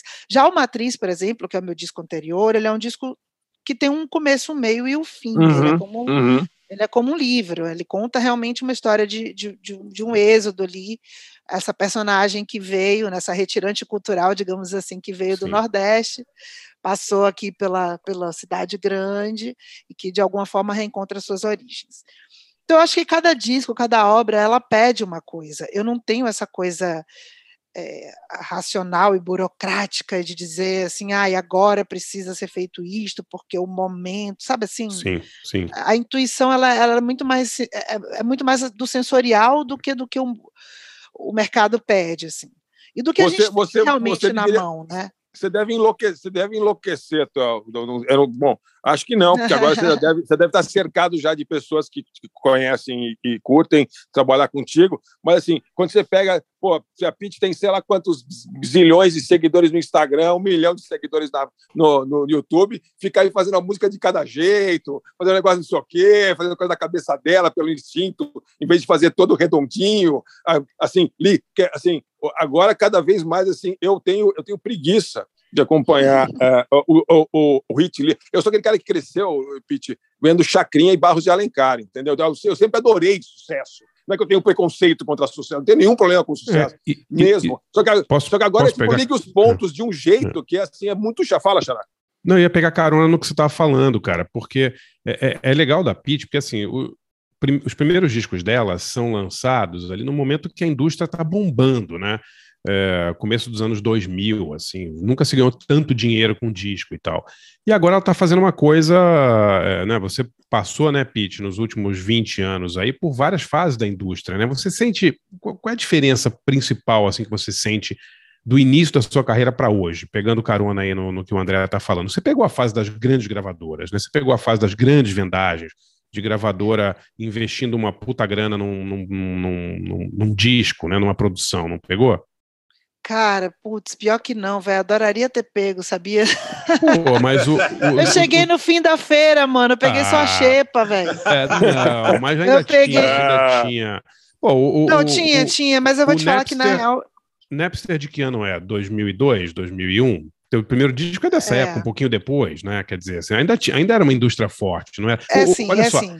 o maior, o maior ano da história da indústria do disco no mundo foi 2001, Olha só. quando se ganhou mais, mu- mais dinheiro, 2000, 2001. Então, assim, você pode ter pego o final da, final da feira brasileira e tal, mas ainda tinha uma indústria, né? Era diferente, de fato, com certeza. É. Mas como eu sempre tive numa gravadora independente, a Sim. minha, a minha condição, digamos assim, de competição em termos é, Claro. monetários mesmo, sempre Sim, foi sim. diferente. Uhum. É, e isso foi uma opção, na Tá. verdade, uma opção de vida, porque eu entendia que estar numa gravadora independente, que aonde eu seria prioridade, era muito mais importante do que eu estar numa major, onde eu estaria no fim da fila para lançar legal. disco se eu quisesse no fim do ano, por exemplo. Isso então foi uma decisão opção- estratégica. Uma opção sua, você já sabia disso nessa época, que legal. Eu não sabia nada, né? Eu fui Não, você- construindo de acordo com, a- com o que eu um imaginava. pressentimento. era uma mas você tinha um guria, pressentimento, que era um é. pressentimento raro de ter nessa época, hein, Pete? Vou te falar, viu? Olha, Muito legal. cara, é, é sobre observar e pensar assim, sabe? Na época que o primeiro disco estourou, rolou muita proposta de, de, de Sim. outras gravadoras. E eu pensava bem isso. Você falava, cara, eu quero estar num lugar onde eu sei, onde eu, primeiro, número um, Claro. onde eu possa claro. fazer artisticamente o que eu achar interessante, aonde eu não tenha pressão para lançar disco do jeito tal, em época tal, eu não queria sofrer nenhum tipo de pressão artística. E isso para mim era mais importante do que ter um advance da gravadora de não sei quantos, sabe? Isso Sim. não era o mais importante, eu pensava a longo prazo. Até porque o advance nisso. vai sair do seu dinheiro mesmo, né? Vai Tanto sair do faz, seu né? dinheiro, então é uma grande bobagem, é. É. Mas para algumas pessoas é importante, para quem realmente precisa pagar a conta do mês que vem. Mas É. assim, eu, eu pensava nisso, falava, não vou, não vou ficar ali, de repente eu quero lançar meu disco em tal época, eu vou, tá aqui, vou ter que entrar numa fila ali para competir com pessoas que, que, que são ritmos populares e que são muito maiores do que eu. Sim. Então tinha esse pensamento, né? E isso Talvez é eu até possa, eu possa estar enganado, Pete, mas assim, eu sempre tive na, na- assim, olhando para você e tinha claro uma coisa assim, você queria ser grande, mas não queria ser gigante, é isso ou não? Não, eu quero ser grande, gigante, eu quero ser tudo, mas eu quero fazer isso fazendo o que eu faço. Não, mas assim, assim, de eu acho que assim, você ser grande, você ser grande e não ser gigante, você mantém uma autonomia. Eu acho que é isso, entendeu? Então, isso não deveria, essa conta, eh, ela é meio injusta, né, na vida, Aham. assim, porque é, é uma pena que você tenha que pensar no tamanho em detrimento do que você é. Então, eu procurei nunca pensar isso, mas as minhas, as concessões que eu coloquei, eu falei assim, bom, eu vou até aqui, desde que eu não deixe de estar me expressando, de ser verdadeira, de, né, de olhar e falar, putz, isso aqui não tem nada a ver comigo, eu quero crescer para onde eu puder, eu quero me expandir para onde eu puder, obviamente. Eu só não quero Pô, mas, mas foi, foi uma decisão muito legal, porque assim, a gente falou um pouco antes aí, sei lá, de Kiss, é, ACDC. No Brasil tem vários dessas bandas, desses artistas que viraram empresas, né, basicamente, né? Eles não podem mudar. Né?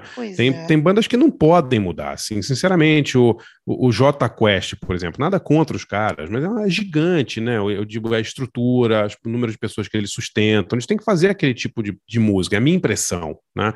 Que se der uma louca lá, fazer um álbum completamente experimental e tal, os caras fazem 200 shows por ano de formatura, vão perder isso tudo, né?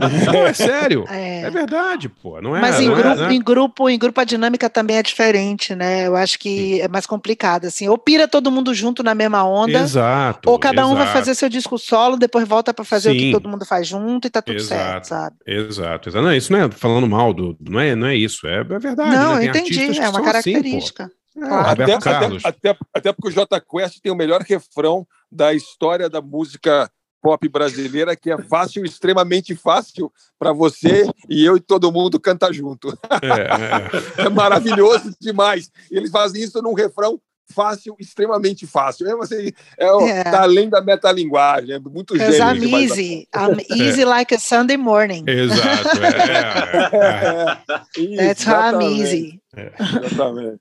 Ô. Paulão, Então, Vai, toca aí, meu. vamos tocar coisa estranha, então?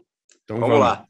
Ó, escolhi aqui, já fui, eu fui direto no, no- um cara que eu admiro pra caramba e é o guru da música estranha, eu acho, né? Que é o Genesis Piorage.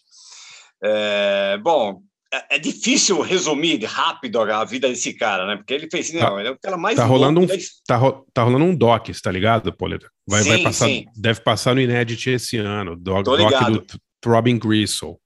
Exatamente. Nossa. É, pô, é, assim, é, puta, ele foi um, o, o Genesis, ele é um cara de Manchester, né? ele é um cantor, compositor, músico, poeta, é, guru de ocultismo, ele é andrógeno, na verdade, assim, é, é, ele, em algum momento da vida, ele montou essas, ele montou duas bandas que são muito importantes né, na, na, na, música eletrônica, né, no, no, no, industrial, principalmente, que é o Throbbing Gristle e o Psychic TV, e, cara, ele, em um momento da vida dele, quando ele se casou né, com aquela Lady Jai, uhum. é, que ele, ele, ele botou na cabeça que eles queriam fazer, inventar uma coisa chamada pandrogenia, né? Você lembra disso, Sim, Barça? Claro. Era uma tentativa de, de, de, virar uma entidade única, né? Até com modificação um virava o, era, um virava o outro, não, eram os dois viravam a mesma coisa, uma coisa é, assim, né? e mexeram nos corpos dele, cara, era uma coisa muito maluca, assim, enfim. Sim. E to, tudo isso refletia no, no, som do cara, né? É um, assim, é uma obra tão vasta que assim é impossível você conseguir assim de, de chavar tudo, né? Mas é, sempre acompanhei, sempre achei o cara do cacete, assim. E, e vai vir esse doc que vai passar aí no, no, no no Inéditos esse ano aqui, aqui no Brasil e assistam, porque, puta, Throbbing Gristle é tudo de bom, né? A Mas Gênesis escolhi... morreu, morreu, foi, foi, 2020, foi de... um pouquinho antes de começar a pandemia. Tá? É, exatamente. É. Foi, foi, em é. março de 2020 é, que ele morreu. Isso aí. É. é. Morreu de leucemia, na verdade, né? Ele tinha, tinha leucemia já há algum, alguns anos ali. E ah, tem uma história dele que poderia. A gente tem que encurtar o tempo aqui, mas eu preciso contar. Aquela história do processo que ele ganhou do Rick Rubin. Você lembra dessa história, Barça? Lembro. Como é que era? Ele, ele, é... ele foi, ele tá, estava na, na, como convidado do Rick Rubin lá nos estúdios dele, lá para gravar é Love and Rockets. É isso aí. E pegou fogo no, no, no, no, no estúdio, numa parte do estúdio onde ele estava. Ele teve que se jogar, quebrou o braço. Eu sei que ele arrancou um milhão e meio de dólares do Rick Rubin é. nessa história. Deve ter sido ele, ele, que, ele que botou é fogo no estúdio. É. Ele saiu rastejando por uma janela ali, cara, caiu de uma escada de concreto, quebrou costela, teve embolia pulmonar. Meu uma Deus. coisa maluca, assim, ficou internado 10 dias. Sério, que era para ser tipo uma, uma homenagem do Rick Rubin para o cara trazendo ele lá, tá, não sei o que, virou meu, processos. Nossa Senhora. É demais. É, bom, eu escolhi do, do, do, do James um disco que ele gravou com aquele um outro japonês que faz noise, né, também, chamado Mesball. É, é um disco chamado A Perfect Pain. Vamos ver a faixa título. Essa puta, música é muito bacana. Então, A Perfect Pain com o Genesis Biority e o Mesball. Depois a gente escuta outro cara que é bem estranho aí, que é o Apex Twin, que é um irlandês, né, ligado à música eletrônica, puta, também faz de faz uma música Falaram bem que peculiar. Falaram que viria para Primavera, né, Pauleta? Tá todo mundo na expectativa de ver Então, você já assistiu ele? Vai... É uma das grandes frustrações que eu tenho na vida já. é ter, nunca é, ter ele... visto o cara. Ué, ele não tocou no, tocou no Brasil, tocou no Team Festival, pô. É, mas eu não vi, mas eu perdi. É, é, não, é. vi algumas vezes, assim, dentro, é muito legal, muito legal. E vi, e vi a Genesis também com o Psychic TV já ao vivo, é muito é, legal. Isso é, isso é, é. morro de inveja disso aí, sério, meu. É. então, eu escolhi o, o, é, o Apex Twin, é um cara chamado Richard David James, né, um irlandês, que faz uma música eletrônica, assim, é bem idiosincrático, assim, né? Ele mistura vários estilos ali, tipo techno, ambient, jungle, é um cara influente pra caramba aí nesse, nesse meio e faz muita, muita música estranha. É, eu separei uma aqui de um single que eu tenho deles aqui, dele, é, chamado On, de 93, mas a música é um lado B desse single, que é uma música que eu adoro, assim, muito barulhenta, bem, bem bacana, chamada 73 Ips. Ips é Y-I-P-S. Fui checar o que, que era isso aqui, é tipo um, um grunhido que atleta dá, enfim, é uma, uma explicação maluca para isso aí. 73 Hips, do Apex Twin, antes a gente ouve o Genesis Piord. Voltamos já já com a grande Pete, vamos lá.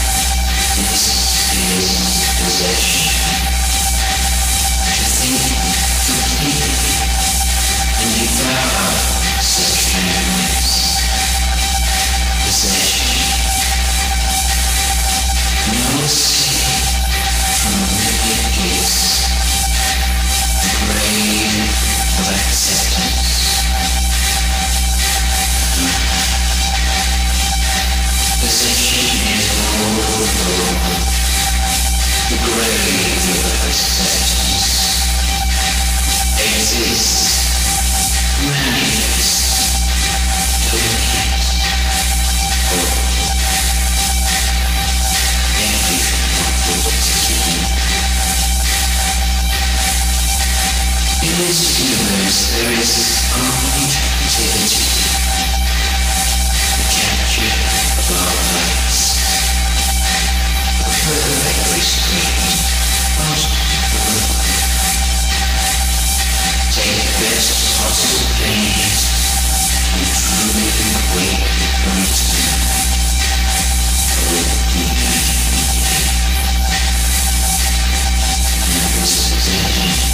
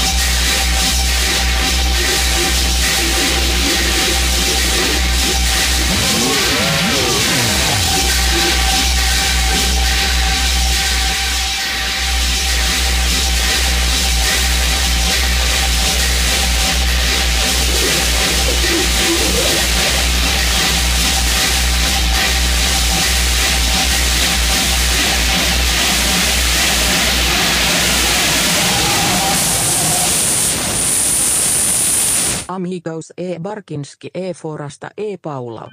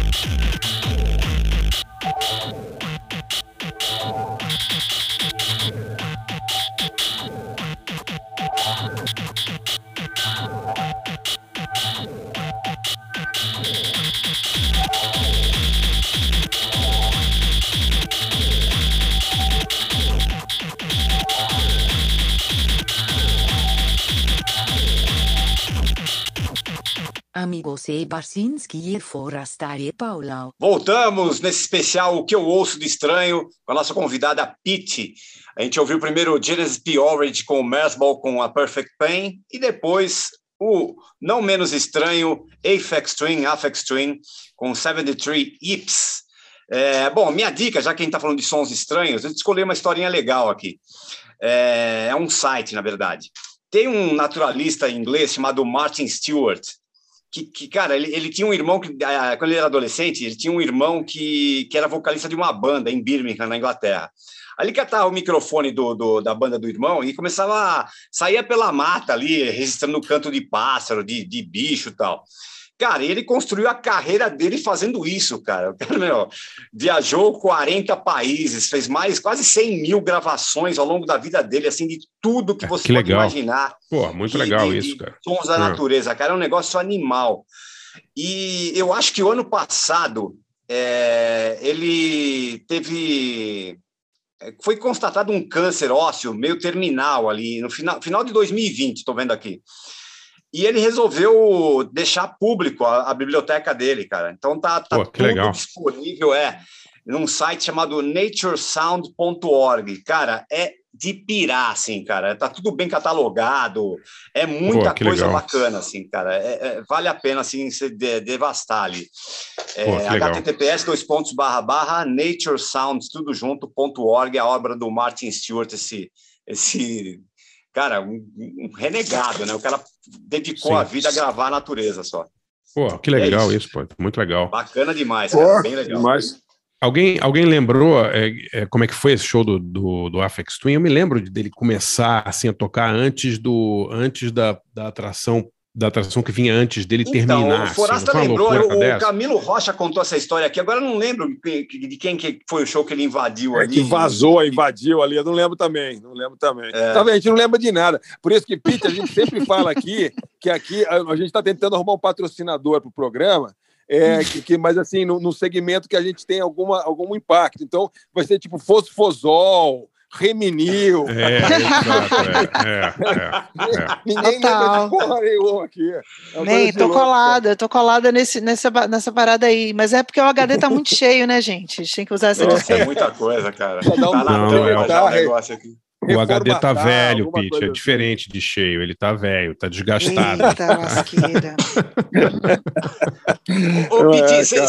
você cresceu em Porto Seguro não foi isso ou não Passei uma grande, uma boa parte, digamos assim, da minha vida lá. Mas eu nasci em Salvador, fiquei até Sim. uns nove anos. Aí, nove, dez, aí fui para Porto Seguro, fiquei até uns 14. E aí voltei para Salvador. A grande parte da minha vida foi em Salvador. Mas essa Aham. fase de pô, do 10 aos 14 é uma fase de descoberta musical muito grande, né? Sim. E, co- e sim. como que era na escola assim? Você era, o pessoal te via como a, a diferente, a freak? Como que era essa, essa, essa, essa convivência ali? Sofria bullying? Como que era essa história de gostar de rock na, na, na Bahia, sei lá? Como, como que era isso? Né? Eu achei bombando Pô, ali, né? mas a Bahia, a Bahia tem uma tradição de rock Não, de claro que anos tem, mas eu 50, digo assim, né? não é. Imagino, né? Imagino Sim. que não É. é. uma coisa assim.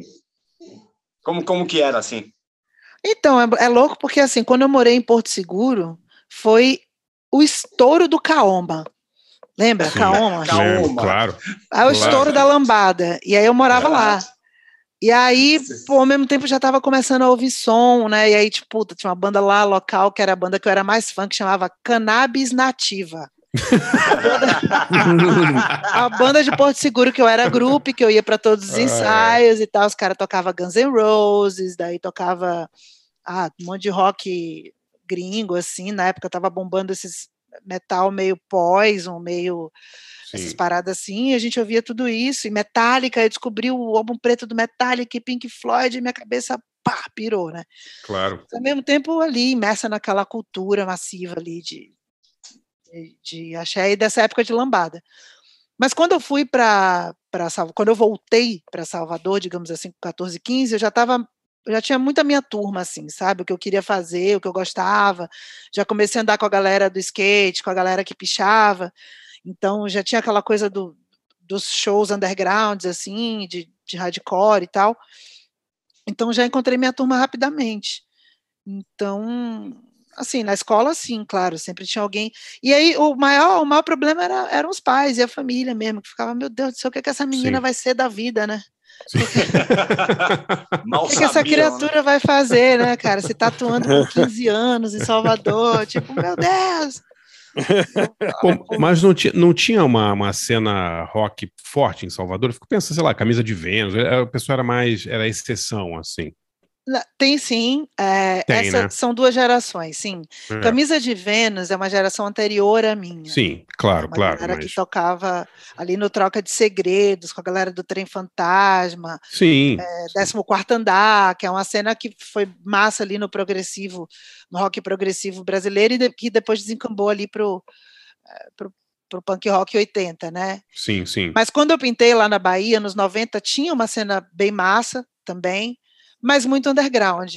Então, assim, Tá. dois sapos e meio, Lisergia, Doutor Cascadura, Dead Billies, uma Sim. série de bandas que, para quem manja do underground brasileiro, conhece, mas que nunca foi Uhum. mainstream. Sim, sim. Então, eram bandas que eram conhecidas da nossa turma, assim, de quem trocava zine, de quem Tá. trocava fita demo, né? É, quem ia para o Junta Tribo, essa galera mais assim Sim, sim. Né, que que aí juntava com Garage Fãs aqui de São Paulo, e daí a gente conhecia a galera do Ultraman do Sul, e aí conhecia a galera do Moqueca de Rato, então tinha uma cena ali de, de, de rock eh, que vocês já escreveram muito sobre ela ali nos veículos que eu me lembro, de alguma Sim. forma. e, Sim. e era isso, mas não era uma parada mainstream, era uma parada, sempre foi uma parada bem underground, assim. Legal, legal. Maravilha. Olha, achei, Pauleta, que o nosso amigo FX Twin tocou depois do Ronnie Size and Represent, em Ah. 2001. Pu- Pulverizou o drum and bass ali. É, eu acho que terminou o Ronnie Size, a galera tava vibrando ainda, ele já mandou já um, uma, um- uma som. Eu me lembro que foi muito esquisito, assim, ele tocando, mas foi, foi demais. Muito bom. Maravilha. Esqui- Bom, estranho, cara. Es- Estranho é o tema do programa, então faz sentido. É, É, Estranho é bom. A gente, a Estranho gente é tá ótimo. louco para saber o que a Pete escolheu, porque a gente, ela não De fez estranho. uma, não, não- ela não submeteu a- as músicas dela a- a- antes Bom, do programa. Ninguém, vai sub- ninguém surpresa. submete. Peraí, Paulo, agora você explica. aí. Não é que as pessoas submetem a gente as músicas para a gente aprovar ou não. Os convidados botam o que eles bem entenderem. Mas geralmente eles, eles avisam, Não, ó, o- vou, vou mandar essa. A Pete não, a Pete, Não, não, total. o que eu quero então dizer assim, a gente, a gente sempre olha antes, porque pra, por um acaso de, de escolher a mesma banda e não. Sim, repetir. mesmo, é. aham, Mas claro. como é um tema tão, tão maluco É. que nem esse, acho que para repetir banda vai ser um- quase um milagre, né? É, no programa anterior, que era de Classic Rock, era muito fácil de repetir, porque, enfim, era só Exato, aqueles é. standards de Classic Rock, né? Mas hoje é diferente. Pete, o que, que você escolheu? Rapaz, então, eu fiquei meio confusa, porque eu não sabia se era para ser um som estranho ou se era para ser um som estranho para as pessoas em relação ao que eu escuto, sabe? Ah, ambos, Então pode foi- ser qualquer coisa. Tanto faz, né? Eu pensei uma pá de coisa, assim. Eu vou escolher, eu vou escolher duas aqui, de fato, mas depois eu posso citar as outras, só para para motivo de trocar ideia mesmo. Mas vamos lá. Ó, eu escolhi um som aqui que é o Hotline Bling, aquela música famosa do Drake. Manja? Sim. Sim, my cell phone. Pá. Só que tocada, a gente falou de cúmbia hoje aqui, e é um ritmo que eu gosto muito, eu me interesso muito pelos ritmos eh, latino-americanos como um todo, e cúmbia eu adoro. Então, tem uma versão do Hotline Bling, tocada pelo Quentic e Los Míticos del Ritmo, que é uma banda de Cali, na Colômbia, Ah, é. e é Legal. sensacional. É uma Ah, versão dessa música que a gente super conhece a melodia, só que tocada numa cúmbia tradicional, assim. Eu acho, é Pô, bem bacana. divertido. Co- Como chama a banda Quantic? Quentic e Los Míticos del Ah, Ritmo. Nossa, O míticos o do nome ritmo, já é tem que ouvir isso. né? velho. Los É, Míticos del, del Ritmo. Nem consigo nem Maravilha. pronunciar essa porra. e é muito divertido, é muito legal. Eu adoro versões, eu, sou, eu fico pesquisando assim versões diferentes, né, para entender como é que é- quais são as possibilidades de roupagem para a mesma música. Isso é muito fascinante. Que legal. É, espero que vocês gostem aí, é bem dançante, é uma música instrumental, tem a ver um pouco com aquelas brass bands também, tipo 80, 80, Hot 8 Brass Band, sabe? Só que é Sim. uma banda de cúmbia. Então Uhum. a gente pode escutar essa aí, Hotline Bling, na versão cúmbia. É, A outra que eu pensei aqui é uma outra versão, já que eu embarquei nessa coisa do versões estranhas. É. E aí, cara, tem uma versão de Careless Whisper, de George Michael. só que tocada pelo Eagles of Death Metal. Vocês já Ah, que ouviram legal. isso? Não, Não, ouvi. não ouvi. Eu, eu lembro que de, deles tocando Duran Duran, mas não, o Ah. Carlos Whispers não. Sensacional. Eagles muito of Death legal. Metal, é a banda ali do Jesse Hughes e do Josh Sim. Homme, né? E eu sou muito fã dos caras e fiquei muito surpresa com essa versão. Sou muito fã de George Michael também. E, mas eles tocando Careless Whisper é, é bem massa. Então espero Pô, que vocês imagino. Muito legal. Muito legal isso. Boa. Legal. Então, é, vamos ouvir então os, os colombianos, depois é, tocando Drake e depois o Eagles of Death Metal tocando o George Michael, é isso? Muito bom. Tá aí. Bora lá. Maravilha. Amigos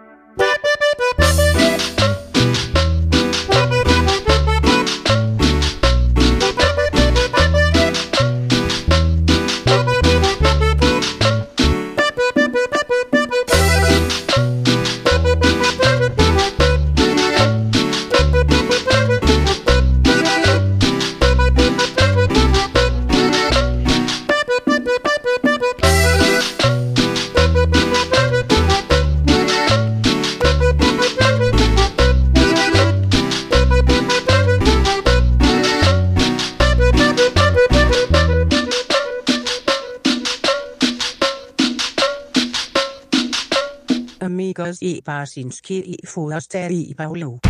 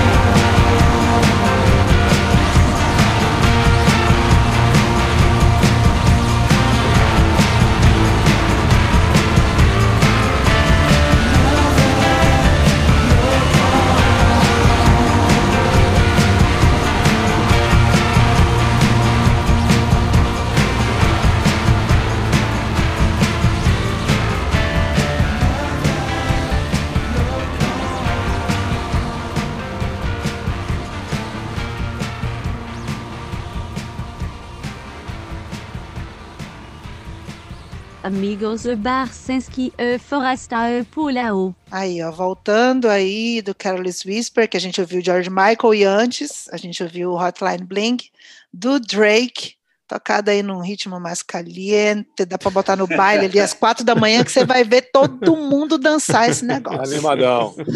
Demais, festinha. demais. Festinha, Muito festinha. legal. Pô, mas aí eu tinha pensado muitas coisas, assim, de The Antwoord até, sei lá, X-Ray Specs, porque a gente falou hoje aqui de saxofone também, Sim. de Ah, que rock, então, pensei Pô, em Bon acabei- Iver, pensei em um monte de, de coisas que ver- são legais. Acabei de ver um doc da Polly Styrene, bem legal, Uhum. da filha dela. Não sei, você chegou a ver esse filme? Eu ainda não vi, porque ele passou, foi no Inédit agora? Foi, Foi, no, foi. Do foi ano no passado, ano passado, é. do ano passado, e eu perdi, porque estava na função aqui, mas meus amigos todos falaram, porque sabem que eu sou muito fã e é uma das referências para mim. Pô, essa mulher é demais, né? vou caçar. Realmente É. foda. É muito legal, muito legal. Sensacional. E aí vocês me pediram uma dica, né? De um bagulho assim. ah, Tem muitas coisas que eu acho estranhas, mas eu pensei, não sei porquê, que é um filme que eu acho que as pessoas já podem ter visto, mas vou ressuscitar aqui, que é um filme do Darren Aronofsky, que chama Mother. Mãe, Pô, esse, mãe esse é mesmo. esquisito. É esquisito Esse e é é legal. esquisitaço. Meu, tem muita gente que odeia esse filme. Eu achei tão legal esse filme, cara. Eu, Eu- achei eu saí go- feliz do filme, assim, do É cinema. muito louco. Tem gente que amou, tem gente que odiou, tem gente que não É. sabe se gostou ou se não, porque também é maravilhoso. Bom, Mas, ótimo. É. como eu sou fã do Darren Aronofsky, assim, de, de vários outros filmes, né? Requiem Sim. por um Sonho, Pi, o próprio Cisne Negro, que eu acho lindo, assim. Aí eu É. fui lá conferir. Eu saí também, assim, gente, eu amei, mas odiei. Mas eu amei, sabe? Que legal, que legal. Continuo tentando entender, porque eu acho que tem muitos easter eggs ali, tem muitas, muitas narrativas, e muitas formas de interpretar. Então fica a dica. Ô, Pete, É bom de ver tenho- de novo, né? eu- Verdade. Uma das histórias mais constrangedoras da minha vida foi com Darren Aronofsky. Vou contar rapidinho aqui, posso? Por favor. A História gente, constrangedora a gente ama. Vai. essa É, foi bastante. é. A gente estava no festival de Sundance, lá em 2001, no festival de cinema, né? E eu estava exibindo um documentário que eu fiz sobre o Zé do Caixão. E o, o Darren Aronofsky era do júri de Sundance. E eles deram um prêmio pro filme, porque, o, o entre outras coisas, o Darren era grande fã do Mojica. E aí, no, no final, assim, a gente foi apresentado ao júri e tal, e o Aronofsky veio cumprimentar a gente, o cara, pô, super gente boa e tal. Ele já era um cara super conhecido, né? E ele ia, ele estava cotado para dirigir o Batman, que acabou com o Christopher Nolan, né? Ele ia fazer esse Batman, aquele Batman. Não sei nem, não me lembro de que ano era e tal, mas ele estava cotado para fazer. E aí eu estava traduzindo e eu falei para o Mojica, né? Eu falei, Mojica, esse aqui é o Darren Aronofsky e tal, ele é um diretor conhecido. O Mojica não tinha a menor ideia de quem era o cara, né? Lógico, né? E, e eu falei, olha, ele vai dirigir o Batman, é, o novo Batman. Aí, e era um filme de, sei lá, 150 milhões de dólares, né? Uma coisa assim, né? Grotesca, assim, né? É, e o Mojica vira para ele e fala assim: é, avisa ele do lado do cara, né? Para o que ele fizer, não cometer a besteira de botar o Robin. Ninguém gosta do Robin. Cara, Eu- ele entende português? Não, imagina, ele, eu Mojica fazia em português. Eu coleciono Batman desde os anos 60, não sei o que, desde os anos 50, e eu não gosto do Robin, os fãs não gostam do Robin, vai ficar esquisito. Fala isso pra ele, pra ele não botar o Robin. Eu falei, não, Mojica, tudo bem, é um filme de 150 milhões de dólares, o Zé do Caixão tá falando pra ele não botar o Robin. Pô, mas era um bom conselho, porra. Ninguém gosta do Robin. Ó. Não, eu tô, aqui, eu tô aqui querendo imaginar como é que você traduziu isso. Dizendo, sei lá. Traduzir, traduzir exatamente assim, olha, ele tá falando que ele não gosta muito do Robin, ele tá pedindo para você não botar o Robin no seu filme. Ah, ok. Eu, eu acho que Thank foi you por isso que eu acho que foi por isso que o Aronofsky desistiu do filme, porque ele Ah, acabou perdendo certeza. o filme, com certeza, né? Certeza É, é. absoluta. Depois dessa eu nem faria, nem dirigiria o Batman, claro. Criou, deixou o Aronofsky em parafuso ali, né, cara? Não, Foi, falou, pô, se o Zé do Caixão tá falando para não fazer, melhor não fazer, isso, né, cara? deixa É. quieto. É. Não, esse negócio de morcego, vampiro. O Batman é, é o, é o super-herói do mundo do terror, né, cara? Então o Zé do Caixão tem toda a autoridade para. É, ele sabe o que tá falando. pô. É, não é o super-homem, é o Batman, pô. É. Ah, é, muito bom. cara, Toda muito vez bom. que eu ouço falar do Aeronovski, eu lembro desse constrangimento de ter que, ter que traduzir isso pro cara. Um cara mó gente fina, sabe? Ah, ele deve ter adorado. Falou assim: é, vou, vou- vou pensar sobre isso. É isso aí. Pô, Pete, foi Pô. demais, viu? Muitíssimo Ô. obrigado, viu? Vamos, gente, tocar uma, vamos, to- vamos tocar uma do, da Pitch aqui do Casulo? Qual que Vamos. é? Vamos. Busca, Ô, ô, implacável? Ô, que é Piti, mais, mais Piti, cascuda? Como que é? Acho que a, acho que a Pizzi te- deixa. Deixa. É, Deixa, a dona, deixa a dona escolher? É, Não, deixa não- ela escolher. Não, pelo amor Não de é, Deus, gente. música, Não. não é a Olha música só. com a Jupe? É legal. Diante, diante, É. das- diante desse time, eu, por favor, eu quero a curadoria de vocês, vocês que se virem, olham aí. Oh, agora, agora é isso que vocês fazem da vida, minha gente. É isso, não é isso que vocês fazem da vida? Então, escolhe aí, pô. Foraço tá, tá com você, então. Escolhe aí. Não, Pode ser vamos, com a na- Jupe vamos busca, bairro. busca Implacável, que é o que o Basta falou mesmo, que é, tá, com- combina muito bem com, com, com o tema e com a pegada geral do programa, enfim. É, Legal. Busca Implacável. É isso Massa. aí. Legal. Prazer beleza. enorme. demais, meu. Que legal, Valeu, hein? Obrigadão, tá? Foi Oh, demais, bacana hein? demais. Obrigada a que vocês. gostado, né? Pô, eu amei, me diverti a beça, papo gostoso, amo falar sobre música com quem gosta de música e com quem entende de música. Então, obrigada, gente. E Valeu. estamos aí.